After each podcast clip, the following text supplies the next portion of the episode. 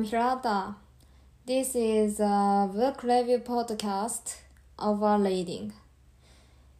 I read a book, think about it, and share in this podcast what I'm thinking. And by this process, I try to lead to a deeper understanding of the book and hope to discover something I can't imagine. Today I talk about introducing myself and the review of In Other Words. Also is Jhumpa Lahiri. I hope you enjoy this. Okay, let's start. First, I will introduce myself. I am Hirata from Japan and living in Tokyo. On weekdays, I work in a machine manufacturing company and I am a member of the trade section. When you hear this, you have a question. Why do you have a book review podcast? Because it's a simple answer that uh, I love reading books. Since my childhood, my hobby has been reading books. I read a lot of books. So I have this podcast and share my big love for books. Every time I release episode in Japanese, so this is the first time to release in English. Why do I try this? One reason, my English teacher recommended it. And the second reason, I think it's a good way to review a book written in English. The first reason is my English teacher. She is Filipino. We had a conversation class and talked about the hobby. I talked about this podcast. She recommended me strongly to release it in English. She said it's good learning English way for me. And the second reason, I feel the review of English books is better in English than in Japanese.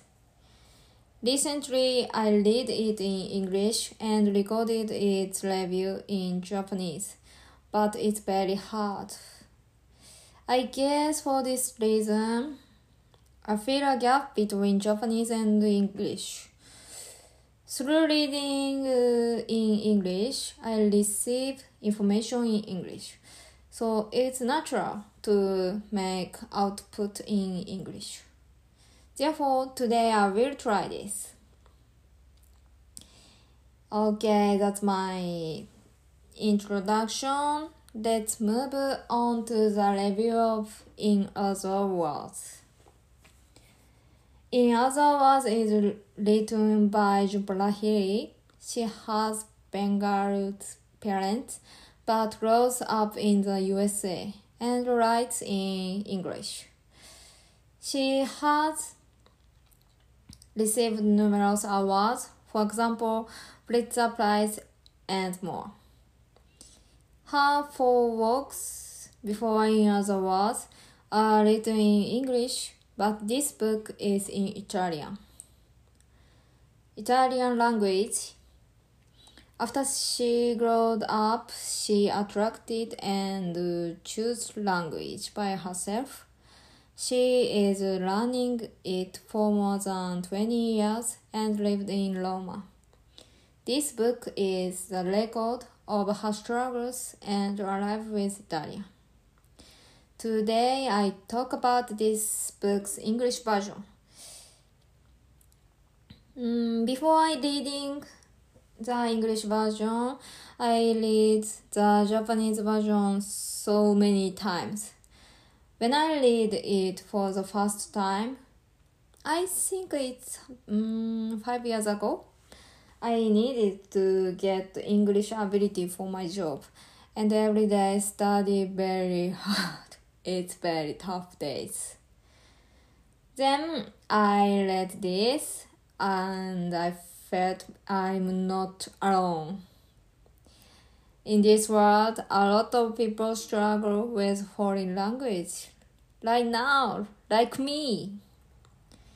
Yeah, so this book helped me and was a good friend to me. And three months ago, I started reading the English version. Of course, I would like to read the Italian version, but I don't have some knowledge of Italian, so I choose English. I love the Japanese translation version, but I would like to know the original's vibe. I guess the English version is closer to the original than the Japanese. Opened this book, I am impressed that the binding of the English version is a bilingual style. The left page is in Italian and the right page is in English. In Japan, I can't find this style book, so I am touching this and I enjoy this. I can't read Italian, but sometimes I look up to Italian, where I read now in English. And English version includes the author's note and afterword. They aren't in the Japanese version, and this text help me to understand the author's thinking more. I'm happy to find it.